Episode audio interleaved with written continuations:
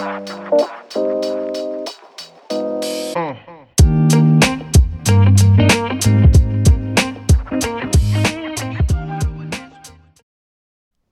willkommen zu einer weiteren Ausgabe von Mood Talk, der Podcast mit mutigen Menschen, für mutige Menschen und solche, die es werden wollen.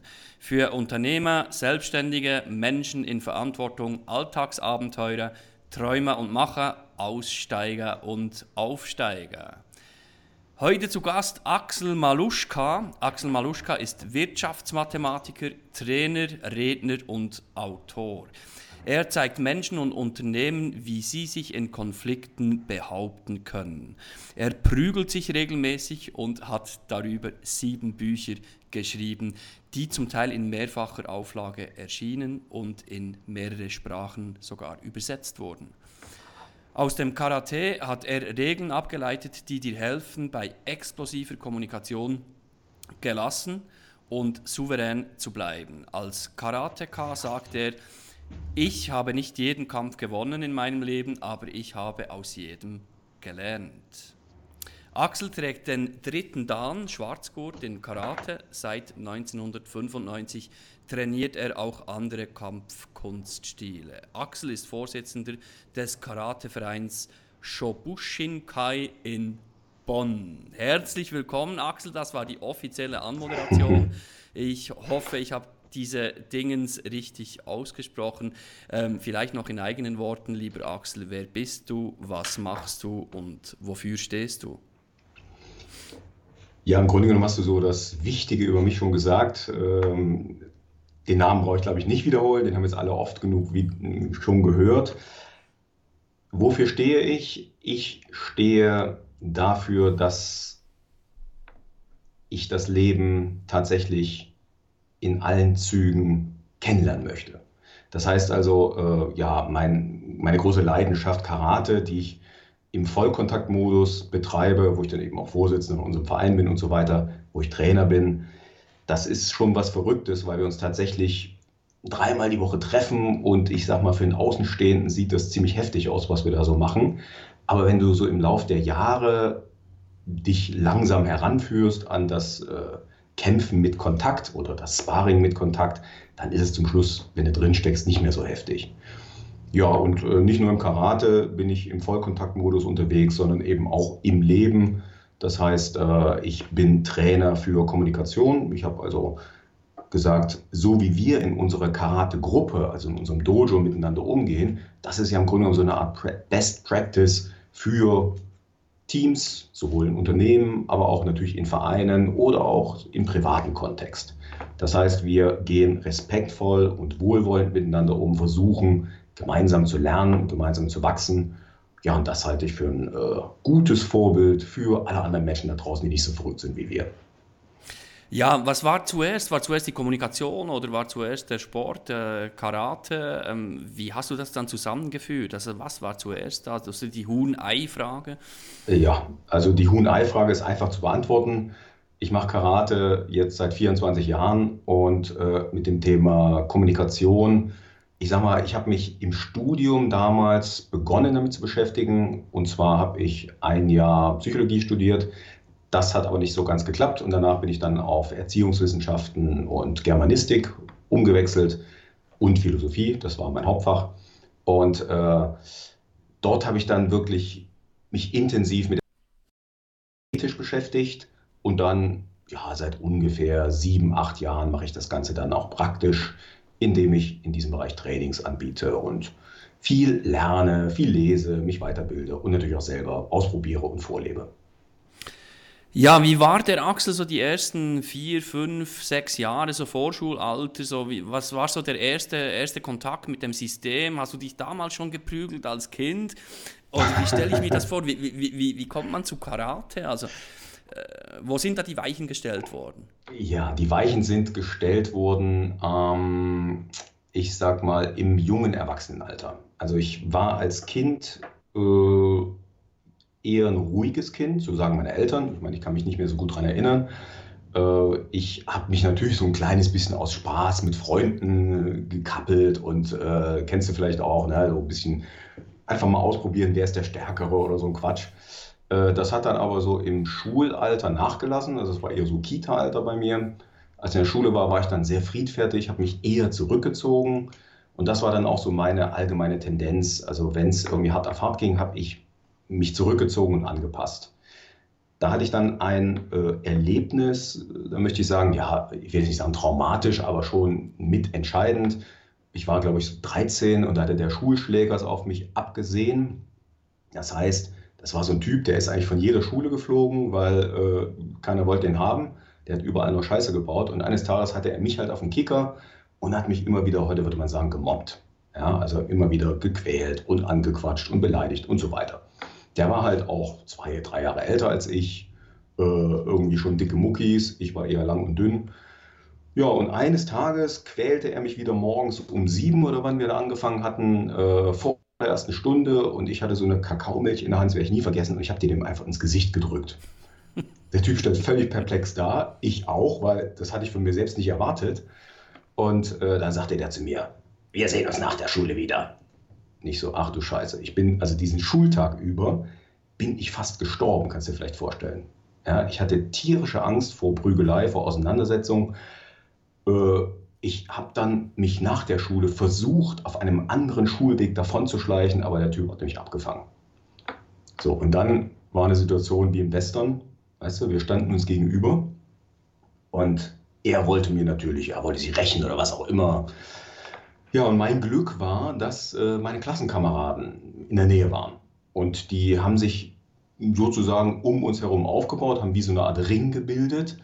Äh, mein Pech war, dass die mir nicht helfen wollten, sondern die waren neugierig, was passiert denn da jetzt gleich? So, und der hat, ich weiß nicht, es kam mir wie eine Ewigkeit vor, es mögen vielleicht fünf Minuten gewesen sein. Also der hat mich versucht zu provozieren.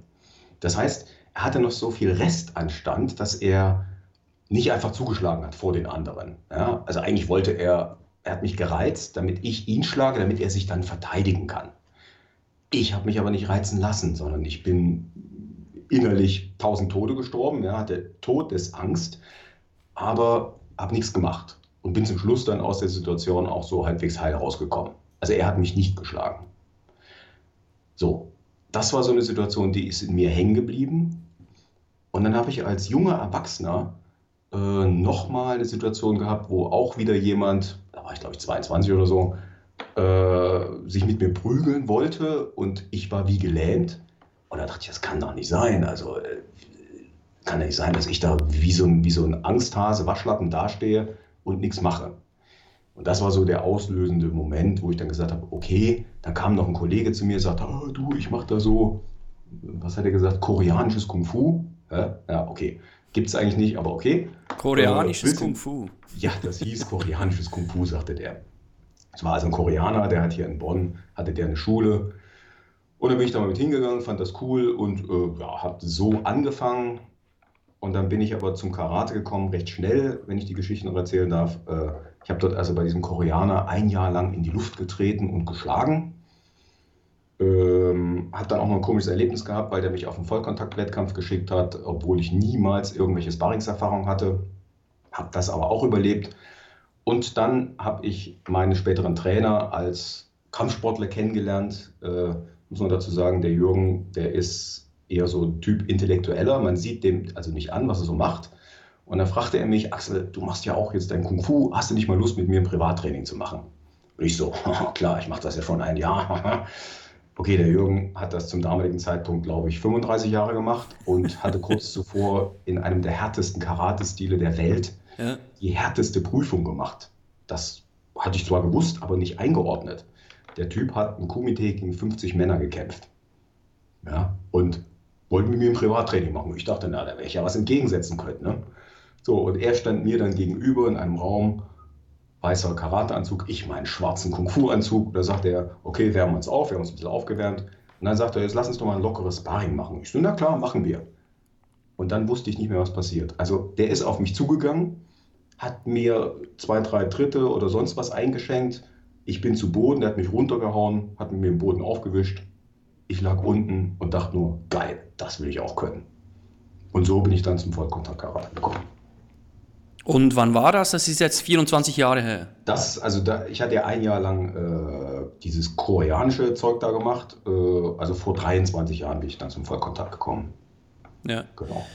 Und seit 1995 äh, praktizierst du auch andere Kampfsportarten. Ähm, also Karate ist ähm, dein Steckenpferd, wie ich das genau, verstanden genau. habe. Ja, äh, ja. Welche anderen Kampfsportkünste, Kampfsportarten trainierst du denn sonst noch?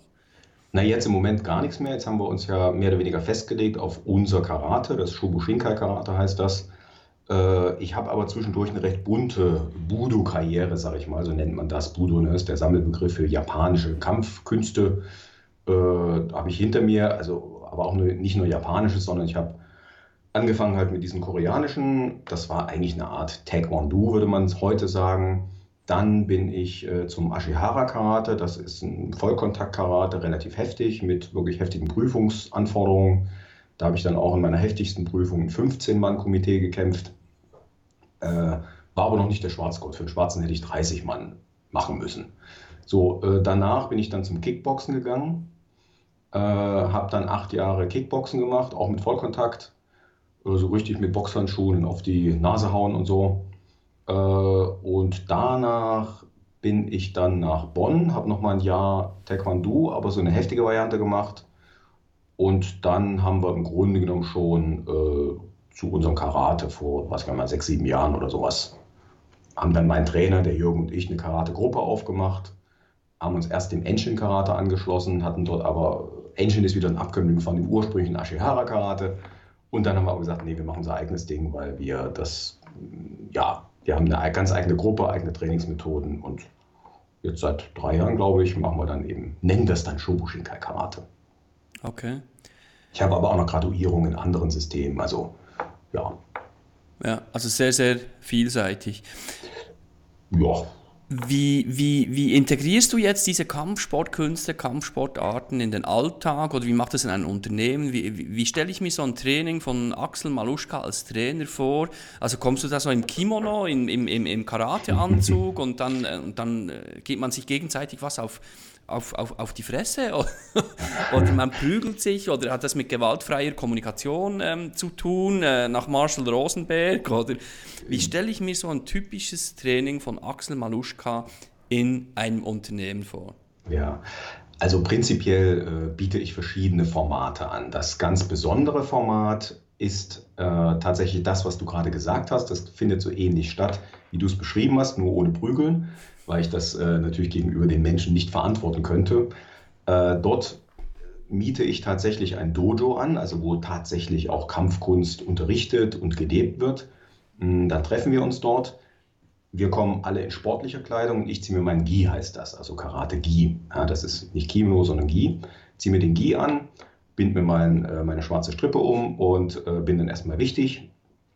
Und die anderen Leute sind, wie gesagt, ein bisschen sportlicher angezogen, weil wir uns innerhalb des Trainings eben auch bewegen. Und dann äh, mache ich eine Mischung aus Bewegungstraining und Kommunikationstraining.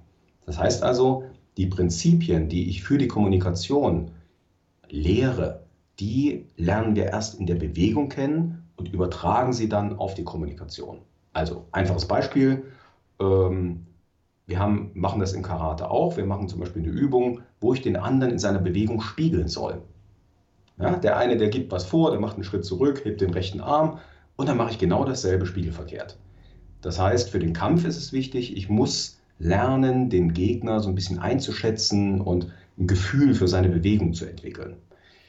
Wenn ich selbstschutzorientiert trainiere, nicht unbedingt, aber wenn man so ein bisschen sportlicher trainiert, also auf sportlichen Wettkampf ausgerichtet, dann ist das so eine Art Sparingsspiel.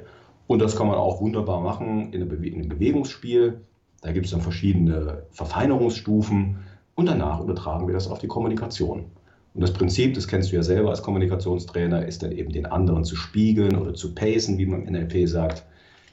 So kann man das mal auf eine körperliche Art vorher kennenlernen.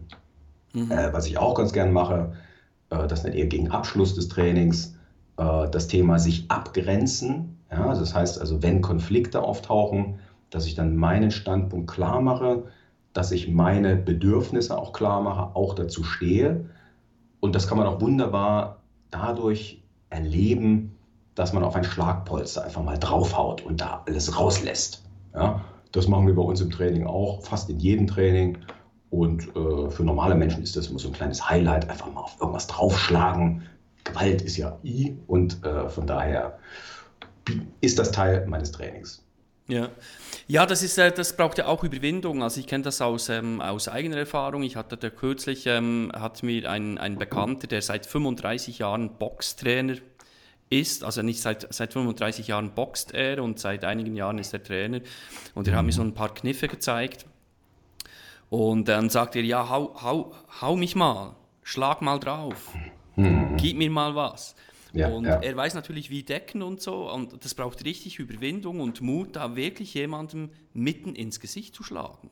Ja, ja. Und ähm, genau. also ich denke, da kann man schon einiges mitnehmen. Also schon nur mal den eigenen Standpunkt zu vertreten oder sich zu verteidigen ähm, oder einen verbalen Angriff zu starten und seinen Standpunkt vehement zu vertreten. Ähm, genau. Ja, das braucht Überwindung und ähm, ja, da kann ich mir vorstellen, dass Kampfkünste, Kampfsportarten ähm, eine schöne Metapher dafür sind. Ja. Genau, genau. Was nehmen denn so deine Seminarteilnehmer dann im Anschluss mit? Was genau können sie dann umsetzen? In ihrem kommunikativen Alltag, sage ich jetzt mal, so ein klassisches Telefongespräch, Verkaufsgespräch, Vertriebsgespräch, Kundengespräch, was auch immer, Beratungsgespräch. Was können deine Seminarteilnehmenden mitnehmen in ihrem Alltag? Sie können mitnehmen, ähm, dass wir erstens, also eine Grundregel der Kommunikation ist, wohlwollend und respektvoll miteinander umzugehen. Ja? Also wie gesagt, bei uns in der Gruppe, im Dojo, äh, machen wir genau das. Wir versuchen einander zu helfen, wir begegnen mit Respekt, vor allen Dingen auch, weil es gefährlich ist, was wir da machen. Das heißt, ich kann jemanden verletzen, indem ich, wenn ich ihn Schlage trete oder heble, zu Boden werfe und so weiter. Ich muss also respektvoll auch die Grenzen des anderen respektieren, aber ich muss auch meine eigenen Grenzen respektieren. Und äh, diese, dieses Mindset, wie man so schön sagt, kann ich wunderbar auf die allgemeine Kommunikation anwenden, natürlich auch auf die professionelle Kommunikation. Also, wenn ich im Verkauf bin äh, und ich merke, mein Gegenüber fängt so an, so zu lamentieren und sich so zu winden, dann bestehe ich auf Klarheit, weil ich um Respekt vor meiner Zeit bitte. Mhm. Also, also ich bitte ich innerlich um Respekt vor meiner Zeit. Mhm. Ich mache das dann in meiner Kommunikation nach außen hin klar. Ja? Also Beispiel, ich hatte das mal selber, ich habe äh, einen Vertrieb für eine für so ein äh, Software-Systemhaus aufgebaut. Und da war dann eben meine Aufgabe auch zu den Kunden, die ich äh, recherchiert und akquiriert habe, per Telefon hinzufahren und mit denen Gespräche zu führen. Und ich hatte damals eine Regel, wo ich gesagt habe, ich fahre nicht mehr zu Kunden hin, wenn ich nicht direkt mit dem Entscheider sprechen kann, der dann auch wirklich die Entscheidung fällen kann, ich kaufe. So, und da hatte ich eine Firma, das war eine große Firma, die wollte mein Kunde unbedingt als Kunde haben. So, weil ne, großer Name und so weiter. Dann sagte ich, okay, äh, dann rede ich mit meinem Ansprechpartner und bitte logischerweise darum, ne, dass der Entscheider mit dabei ist. Und dann sagte der mir am Telefon, ach, Herr Maluschka, nee, also äh, mache ich nicht. Wir haben hier in, innerhalb unserer Firma einen festen Ablauf. Sie müssen mir das erklären und ich muss es dann dem Geschäftsführer erklären. Da habe ich gesagt, schauen Sie mal, dann machen Sie dann meinen Job, weil es ist mein Job, das so zu präsentieren, dass Ihr Geschäftsführer zu einer Entscheidung gelangen kann. Ja. Nee, nee, das muss, das ist hier festgelegt bei uns innerhalb der Firma, dass ich ihm das dann erkläre. Er will sich da gar nicht mit ihm treffen. Ich innerlich, weißt du, mein Bauchgefühl, kannst du dir vorstellen, war so, oh, nee, eigentlich hast du ja gesagt, mit diesen Menschen triffst du dich nicht mehr. Ja? Aber mein Kunde wiederum, für den ich den Vertrieb aufgebaut habe, gesagt, oh doch, mach, fahr hin, äh, die Firma wollen wir unbedingt haben. Ich habe gesagt, pass mal auf, liebe Leute, also ich habe da mit den Geschäftsführern bei meinem Kunden direkt gesprochen, ich glaube nicht, dass wir den Kunden gewinnen werden, weil mein Bauchgefühl sagt mir, es ist verschwendete Zeit. Naja, im Endeffekt habe ich mich doch nochmal entgegen meiner Regel verhalten, bin zu dem Kunden hingefahren. Das Gespräch war komisch, da gab es keine Klarheit, da gab es so ein, ah, wir müssen uns schon an unsere Regeln halten, hat dann mein Gesprächspartner gesagt. Es war doof. Wurde auch nichts, war Zeitverschwendung. Aber ich habe gelernt, ich habe das danach nie wieder gemacht. Schön. Ja, jetzt, äh, lieber Axel, du bist, ähm, du bist Autor von sieben Büchern oder Co-Autor auch von, von insgesamt sieben Büchern. Ähm, einige davon wurden in mehrfacher Auflage publiziert, ähm, sogar übersetzt.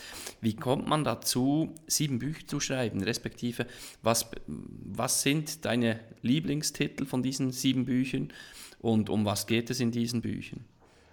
Also die sieben Bücher, die ich jetzt äh, da so herausgestellt habe, die sind alle zum Thema Kampfsport, Selbstschutz, Training. Ja, das heißt also, mein Trainer und ich, der Jürgen und ich, wir sind ein Autorenteam. Oftmals stellen wir so fest, wir sind da wie so ein altes Ehepaar, weil wir uns da super ergänzen als Autorenteam. Ähm, wir sitzen dann zusammen, machen die Mindmaps zusammen, bauen die Struktur des Buches auf. Ich bin dann der Typ, der, also Jürgen ist so, so ein Akademiker durch und durch. Sein Schreibstil ist eher akademisch, das heißt trocken und mit vielen Nominativen, also Substantiven. Und äh, äh ich bin dann eher so der Typ, der das dann stilistisch äh, in eine lesbare Form bringt. Äh, ich mache dann auch die Fotos und ja, wir sind dazugekommen, weil der Jürgen vor, oh, ich weiß gar nicht mehr, 15 Jahren oder so, hatte er seine Diplomarbeit zu einem Buch umformuliert und hatte mich dann gefragt, ob ich ihm helfen könnte, technisch. Das Buch kam dann in dem kleinen Verlag raus und als dann Jürgen das zweite Mal zu mir kam, ah, ich habe dann eine Buchidee in dem und dem Bereich, da habe ich gesagt, du, ja, können wir gerne wieder zusammen machen, aber ich will gerne Co-Autor sein. Ja, da es ja in Deutschland gibt es keine Co-Autoren, sondern nur Autoren. Also war das dann unser erstes gemeinsames Buch, war, glaube ich, hieß Kickbox Aerobic, also war gerade ein Trend damals, Tabu und wie die alle hießen. Und da haben wir halt mal eine kleine Systematik aufgeschrieben, ist auch veröffentlicht worden dann. Ja, und danach haben wir dann ein Buch gemacht, äh, das hieß Taekwondo Selbstverteidigung, also wie man dieses koreanische Karate, sag ich mal, Taekwondo, was kann man dafür für den Selbstschutz benutzen? Weil wenn man so das wettkampforientierte Taekwondo nimmt, äh, das ist nicht unbedingt für Selbstschutz geeignet. Aber was kann man trotzdem nehmen für den Selbstschutz? Und da haben wir ein Buch draus gemacht und haben das an verschiedene Verlage geschickt. Das war also auch mein Job, da die Verlage äh, abzutelefonieren. Und da hatten wir einen Verlag dabei, das ist, äh, der ist weltweit Nummer zwei bei den Sportbuchverlagen, europaweit Nummer eins. Da habe ich gesagt, naja, das wird sowieso nichts, weil wir sind unbekannt und klein. Aber ich schreibe die mal der Vollständigkeit halber mit an. Dann habe ich die immer wieder angerufen, bis der Cheflektor meinen Namen und mein Anliegen kannte. Also sprich monatlich einmal angerufen und irgendwann sagt er, haben Sie dann, dann Zeit, kommen Sie mal vorbei. Oh, sind Jürgen und ich nach Aachen gefahren, haben mit dem Verlagschef dann persönlich verhandelt und dann fragt er uns plötzlich, ach übrigens, können Sie das Buch äh, auch in englische Sprache übersetzen? Und wir, äh, ja, machen Sie mal, ich will das weltweit verkaufen. Und wir so, okay. Es hat halt gerade ins Verlagsprogramm gepasst und so sind wir dann in den Verlag reingekommen. Schön. So war das ja. Super. Ja. Und wer ähm, sind so deine Kunden? Also welche, welche Branchen, in welchen Branchen bist du da unterwegs? Warum buchen dich die Kunden? Also ist etwas ganz Spezielles, dieser Mix und ähm, auch einzigartig. Ja, deine Positionierung ist einzigartig. Also dies, einerseits diese Kampfsportarten, vor allem mit dem Fokus Karate, andererseits als Kommunikationstrainer unterwegs. Du hast das beides ähm, verbinden können. Also eigentlich dein, dein schulischer ähm, Weg äh, mit deinem sportlichen Weg hast du jetzt beruflich verbunden und eigentlich das, was sich jeder erhoffen kann. Also, wie verkaufst sich das? Wie, wie, wie, wie gehst du da Kunden an oder wie finden dich die Kunden? Also die Kunden finden mich prinzipiell natürlich über meine Homepage und über meinen Podcast. Also das ist so mein, wie sagt man so schön, Content Hub, den ich dann auch äh, versuche zu optimieren im Laufe der Jahre auf die Bedürfnisse meiner Kunden. Hm, ich habe bisher verschiedene Firmen schulen dürfen zu diesem Bereich. Die kommen aus ganz unterschiedlichen Bereichen. Also da sind dabei äh, ein, eine Firma, die ökologische Investments macht, dann ist dabei ein großes Logistikunternehmen, also tatsächlich, die haben dann irgendwie keine richtige Schnittmenge, außer dass sie eben Teams haben, die miteinander Ergebnisse produzieren. Und das hat man ja eigentlich in vielen Bereichen so. Das, was äh, die Besonderheit ist, das ist die, dass die Geschäftsführung oder die Entscheider für Seminare erkannt haben, wie wichtig es ist, dass ein Team gut zusammenarbeitet. Also dass man da auch schulen kann, dass eben äh, es Trainer gibt, die im Bereich Kommunikation, Teamarbeit, Input oder eben auch äh, ja, thematisches liefern können, die schulen können und die das auch so aufbereiten, dass die Teams dann Spaß am Training haben. Und äh, das verbindet meine bisherigen Kunden. Äh, wie findet man mich? Über meine Homepage konflikt-power.de. Dort bin ich zu finden, auch mit Podcast und allem drum und dran. Ja, äh, das war eigentlich so, wie ich bisher gefunden wurde. Groß ja. Werbung darüber hinaus mache ich noch nicht, steht aber auch noch auf meiner äh, Liste. Okay, also wir werden das selbstverständlich auch hier unten ähm, auf YouTube in den Show Notes reinpacken. Also für diejenigen Zuhörerinnen und Zuhörer, die das jetzt äh, nur auf der Audiospur mitkriegen, auf YouTube findet ihr die Show Notes, wie ihr Axel finden könnt. Ähm, Axel findet man unter Konflikt- oder Konflikt-Power. Ähm, und das, du hast einen Podcast erwähnt, ähm, äh, Konflikt Power aufs Ohr.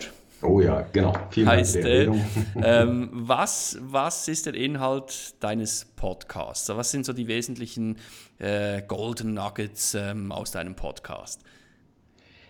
Ja, in meinem Podcast beschäftige ich mich natürlich mit dem Thema, wie kommunizierst du am besten, damit du in dem Fall, wenn Konflikte auftreten, diese nachhaltig lösen kannst. So, das mal auf den Punkt. Meine Zielgruppe generell sind Unternehmer, Führungskräfte, Teamleiter. Und auch Einzelunternehmer sind ja auch Unternehmer. Ne? Also dann Leute wie ich selber, die als Freelancer, als Einzelunternehmer unterwegs sind. Denn da, da kenne ich mich einfach aus. Da kenne ich auch die potenziellen Konflikte, die auftreten, sowohl mit Gruppen, die man schult, als auch mit einzelnen Teilnehmern, als auch mit Kunden, mit Auftraggebern etc. Das alles arbeite ich in meinem Podcast ab, wobei ich die, also ich bin ja habe jetzt 20 Folgen veröffentlicht und äh, in den ersten Folgen habe ich es eher allgemein auf Kommunikation und Konflikt Power, ja, Konfliktkompetenz, sage ich mal, ausgerichtet. Und jetzt äh, behandle ich zunehmend die Spezialthemen, die uns Unternehmer und Einzelunternehmer oder Solopreneure, wie man so schön sagt, betrifft und dann auch wirklich interessiert. Hm, die Golden Nuggets, ja, das ist das, was ich äh, dir auch schon gesagt habe. Also das heißt, äh, ich vermittle meinen Hörern im Podcast Inhalte in die Richtung, wie bleibst du bei einem Angriff gelassen? Wie schaffst du es, dass du da nicht hochgehst, dass du da dich auch nicht kleiner machst, als du bist? Äh, wie kannst du dich vorbereiten auf schwierige Gespräche, wo ein Konflikt zur Sprache kommt? aber auch so Themen, ähm, woran erkenne ich, dass ich mich von jemandem trennen muss. Es gibt Menschen, die sind eben nicht konfliktlösungsbereit, ja, die äh, gehen keinen Millimeter auf dich zu. Und wenn du diese Bereitschaft erkennst, dann macht es auch keinen Sinn auf den anderen. Also du solltest auf den zugehen, ja, solltest Angebote machen, sagen, ich bin bereit, auf dich zuzugehen. Aber wenn du merkst, der andere sagt, nö, ich habe recht und es bleibt dabei und du bist der Idiot, dann macht es auch keinen Sinn, da äh, dich mit dem anderen zu streiten. Und äh, dann macht es Sinn, sich zu trennen und falls es da noch einen Streitwert gibt, so sage ich mal, anderweitig äh, den einzuholen. Ja? Woran erkenne ich, dass ich mich trenne? Und in dem Fall, dass der andere auf mich zukommt, wie verhalte ich mich, dass wir beide mit der Lösung des Konflikts zum Schluss zufrieden sind? Und ja, das sind so im Großen und Ganzen die Inhalte des Podcasts und eben auch der Artikel auf meiner Homepage. Sehr spannend, ja, weil, ähm, weil ja die Entscheidung liegt ja immer bei uns selber, ob wir ähm, in dieselben Emotionen reingehen oder nicht. Ähm, genau. Das hört sich sehr, sehr einfach an, ist es aber nicht, weil natürlich das limbische System, wo die Emotionen sitzen, wo die Entscheidungen sitzen, ähm, das ist schneller als, als der Verstand. Und ähm, ja, master your mind. Also wie, genau, genau. wie mastern wir unseren Mind, damit wir eben die Emotionen nicht gewinnen lassen in ganz bestimmten kritischen Situationen, ähm, wo Konflikte entstehen können oder schon entstanden sind. Genau, genau. Im Endeffekt geht es, also im Grunde kann man es, äh, wenn man, wenn man das Thema lange genug verfolgt, kann man sagen, es ist eine Form von Persönlichkeitsentwicklung, um die es da geht. Ja, das heißt, ich helfe Menschen, ihre Persönlichkeit so zu entwickeln, dass sie zufriedener und glücklicher werden im Miteinander. Und das ist für jeden Unternehmer wichtig, weil in deinem Unternehmen herrscht die Stimmung, die du als Unternehmer vorlebst. Ja, wenn du ein alter Stinkstiefel bist, dann werden deine Mitarbeiter ebenfalls Stinkstiefel werden oder haben keinen Bock mehr auf das Unternehmen. Wenn du äh, jemand bist, der sich immer wieder zurückzieht, also Konflikte meidet oder glaubt, es gäbe keine Konflikte, ja, dann wirst du eine Konfliktkultur haben, die nicht gut ist, ja, die also auch nicht nachhaltig ist, also sprich im Sinne einer guten Konfliktlösung. Und ähm, letztlich geht es also um darum, die Muster, die wir in uns haben, Ja, diese, diese uralten Muster, die wir, also uralt im Sinne, wenn man jetzt etwas älter ist, äh, die, die aus der Kindheit stammen, diese sich bewusst zu machen und daran zu arbeiten. Also wenn man es wirklich mal, wenn man dem Ganzen auf den Grund geht. Und die Muster, die wir haben, ich meine, da gibt es im Endeffekt nur drei, so kann man das eigentlich zusammenfassen. Entweder bist du der Typ, der ganz schnell an die Decke geht und den anderen angreift, ja, dann bist du eher der Aggressor, dann wirst du wütend schnell und greifst den anderen an. Oder du bist der Typ, der sich zurückzieht. Dann bist du derjenige, der zum Beispiel sagt, na, ich habe keine Konflikte, wir haben doch auch keinen Konflikt, sondern nur ein kleines Missverständnis. Oder du bist der, der immer vermitteln will, hey, redet miteinander, ihr könnt alles lösen. Ja, dann bist du eher der Typ, der zurückzieht und auch vermeidet. Und dann gibt es den dritten Typ, das ist der, der eben angepasst ist und ich sage mal damit realistisch. Das bedeutet, er erkennt die Bedürfnisse des anderen, er erkennt seine eigenen und sagt, die sind gleichrangig. Da gibt es kein Über oder Unter und wir müssen den Konflikt so lösen, dass alle Bedürfnisse befriedigt werden. Dann haben wir eine nachhaltige Konfliktlösung. Und dorthin zu kommen, das ist eine Frage der Persönlichkeitsentwicklung. Und das ist echt nicht leicht, wie du gerade schon gesagt hast. ja, ja. Spannend, was wir da von, ähm, von Karate lernen können. Wie, wie, wie stelle ich mir so ein Training vor? Also ein, ein Kommunikationstraining jetzt mit, mit Axel, ist das eher sportlich oder ist das eher unterhaltsam? Ist das eher lustig? Ähm, gehen da die das, Leute schwitzend raus nach diesem Tag? Also, das kommt drauf an, was der Kunde will. Ich habe Anfragen, wo gesagt wird, so, oh, ja, äh, das mit dem Karate ist ja gut und schön, aber geht es denn auch ohne Bewegung? Wir sind eher so eine Truppe. Ich sage, äh, klar, ich mache Inhouse-Schulungen, wenn, äh, wenn der Kunde Seminarräume hat, dann machen wir einen ganz normalen Seminarraum und dann bringe ich vielleicht einen Schlagpolster, wir sagen Pratze dazu, bringe ich das mit und dann können die da mal zum Schluss draufhauen, dann schwitzt man ja nicht so, wenn man da zwei, dreimal draufhaut. Ähm, also das heißt, ich stufe mein Kommunikationstraining auch ab, je nach Kundenwunsch. Ja? Wie gesagt, wenn der Kunde keine Bewegung will, dann gibt es nur eine Mini-Part-Bewegung und dann kannst du deine ganz normalen Klamotten, sogar den Anzug anbehalten, das macht überhaupt nichts. Mein Spezialprogramm ist natürlich, dass du, sagen wir mal, bei einem äh, so sechs bis acht Stunden Tag, also Trainingstag, hast du ungefähr ein Viertel Bewegungseinheit dabei. Ja, also dann deshalb dann eher sportliche oder Sportklamotten anziehen, weil es kann passieren, ich habe es schon erlebt, dass Leute da ins Schwitzen kamen. Ich sorge natürlich dafür, dass die nicht rauskriechen aus dem Trainingsraum oder dem Dojo, weil äh, dann bleibt der kommunikative Teil nicht mehr haften, sondern ich baue da eine ganz gute Balance. So sind jetzt die Rückmeldungen, dass die Leute eben das für ihre Kommunikation mitnehmen und über die Bewegung es trotzdem eben verankert wird und auf eine andere Art erfahrbar wird. Also doch also eher ohne Nadelstreifenanzug und Schlips und, und Hemd, ja. Bitte? Doch ohne, ohne Nadelstreifenanzug und Schlips und Hemd. Also ich kann es auch so anpassen, dass fast keine Bewegung dabei ist und wer sich im Nadelstreifenanzug bewegen will und mal James Bond spielen will, der kann das auch. Aber äh, also ich passe es an den Kundenwunsch an, wobei ich empfehle, probiert das neue Format aus. Oder was heißt neu? Also das für euch neue Format, wo eben die Bewegung eher das Sportliche mit drin ist. Das ist meine Domäne, da komme ich her.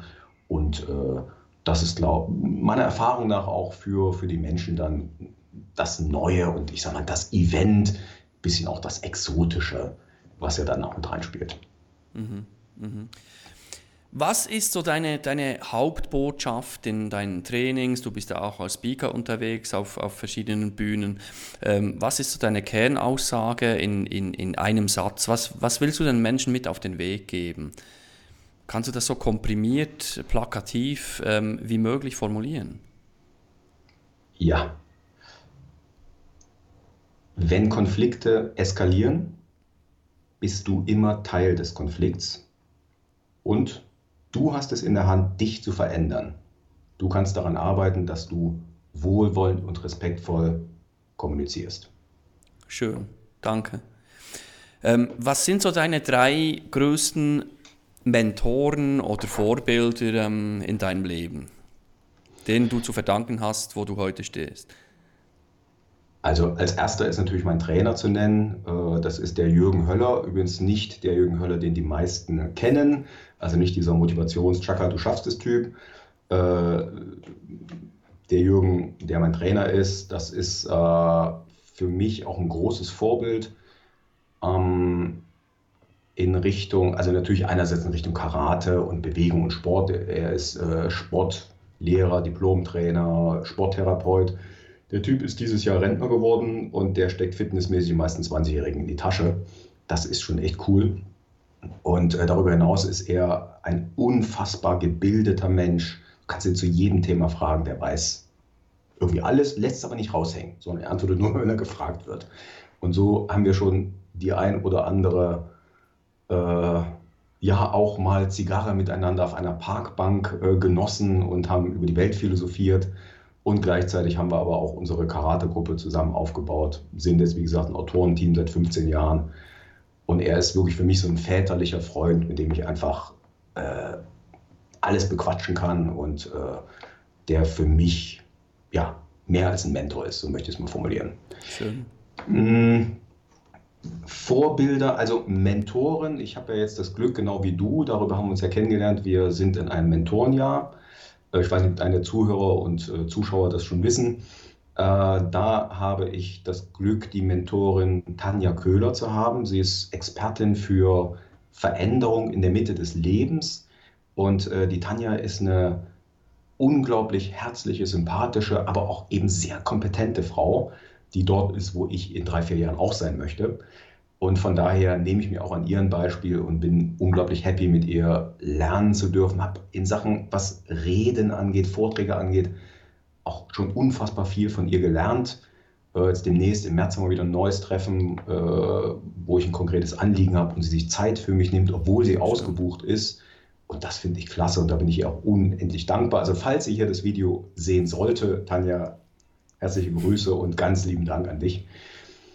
Ja, und ansonsten, ich habe natürlich in der Redner- und Trainerszene so ein paar, ich sag mal, Vorbilder in bestimmten Bereichen, wobei ich mir bei den einzelnen Trainer- und Rednerkollegen immer so bestimmte Eigenschaften rauspicke, die für mich vorbildlich sind. Also jetzt eine Persönlichkeit, wo ich sage, oh, genau so will ich werden, da habe ich keinen weiter, sondern ich pick mir Eigenschaften raus, was weiß ich, die Rhetorik eines René Bourbonus, die finde ich klasse, das, die Art, wie er vorträgt, ist toll. Die Tiefe eines Dieter Lange in seinen Vorträgen, diese philosophische Tiefe, die ist für mich unfassbar gut. Das Provokante eines Hans-Uwe Köhler, wie er es an den Mann bringt und an die Frau, äh, finde ich auch toll. Äh, Tanja Köhler habe ich schon erwähnt, die habe ich auf der Rede gesehen. Sie hat eine, äh, habe ich einen Rede, einen Vortrag gesehen Sie hat eine, einen für mich sehr bewegenden Vortrag gehalten, wo ich Gänsehaut hatte. Und wenn ich es schaffe, die Zuschauer so zu berühren, das ist auch toll. Also ich habe bei verschiedenen Kollegen, die eben in ihrer Entwicklung weiter sind als ich, äh, Vorbildliches, was ich mir dann als Anreiz und ja, Vorbild eben nehme. Schön. Gibt es ähm, drei Bücher, die dich ähm, inspiriert haben äh, auf deinem Weg, die du nennen kannst? Ähm, ja, bei dem Thema tue ich mich meistens ein bisschen schwer, weil da der Hintergrund der Frage ja oft ist, gibt es so ein Buch, was dein Leben beeinflusst hat oder sowas? Und bei mir ist es eigentlich immer so, ich lese permanent. Und bei mir sind es immer die gerade letzten Bücher, die ich gelesen habe, die ich dann in dem Zusammenhang nenne. Ähm, ich habe letztes Jahr habe ich eben von der Tanja Köhler das Buch gelesen zum Thema Veränderung, ja, also wie du dich in der Mitte deines Lebens verändert hast. Da habe ich sehr Inspirierendes drin gefunden. Jetzt in jüngster Zeit, da kann ich noch zwei Bücher nennen, lese ich gerade, also ich habe vorher das Buch durchgearbeitet. Äh, wie heißt es? Ah, ich kann es mal zeigen, warte, liegt hier neben mir. Äh, das Kind in dir muss Heimat finden. Ich weiß nicht, ob du das kennst. Habe ich gelesen, ja. Hast du gelesen, ja. Auch gearbeitet oder nur gelesen? Durchgelesen. Gelesen. Also nicht, nicht die Übung gemacht? Die Übungen habe ich ähm, durchgedacht, aber nicht wirklich ah, hingesetzt ah, okay, und, und, okay. und, konzentriert durchgearbeitet. Nee. Okay. Also äh, ich habe es wirklich richtig, ich habe da alles gemacht, was die äh, empfohlen hat. Hier liegt, also hier hängt an der Wand mein, mein Sonnenkind, ne, das Bild davon. Ja. Meine Frau, die hat sich zwar ein bisschen darüber lustig gemacht, weil es halt wie eine Kinderzeichnung aussieht, aber so ist es halt auch gedacht. Und also dieses Buch fand ich unfassbar gut, weil es mir eben beim Thema Persönlichkeitsentwicklung und an die unbewussten Muster rankommen, war es für mich sehr, sehr hilfreich. Mhm. Also wirklich, es hat mir in verschiedenen Bereichen, ich habe mich schon ganz gut aufgestellt gefühlt, wie man es so schön sagt, aber es hat mir nochmal die Augen geöffnet und mir ein Tor aufgestoßen zu vielleicht, mal sehen, ja, so den letzten dunklen Bereich meiner Persönlichkeit, also der für mich vorher im Dunkeln lag. So möchte ich es mal formulieren. Oder um es konkret zu sagen, äh, ich bin zum Karate, weil mich meine, mein Verhaltensmuster Rückzug angekotzt hat. Ja? Mhm. Das heißt, ich habe nicht den Respekt bekommen, den ich brauche in schwierigen Situationen.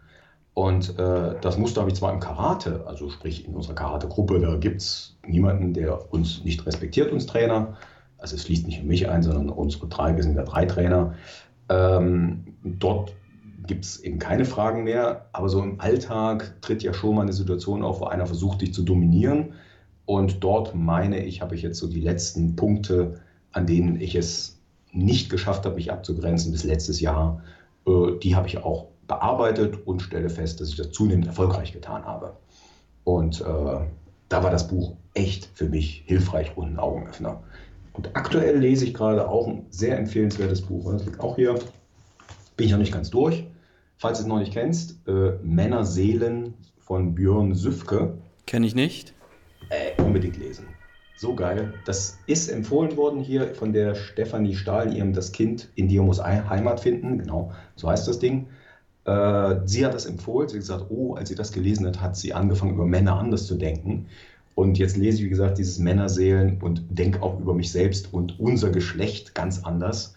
Äh, auch sehr, sehr lesenswert für Menschen, die ein bisschen reflektieren und hinterfragen wollen. Cool, schön.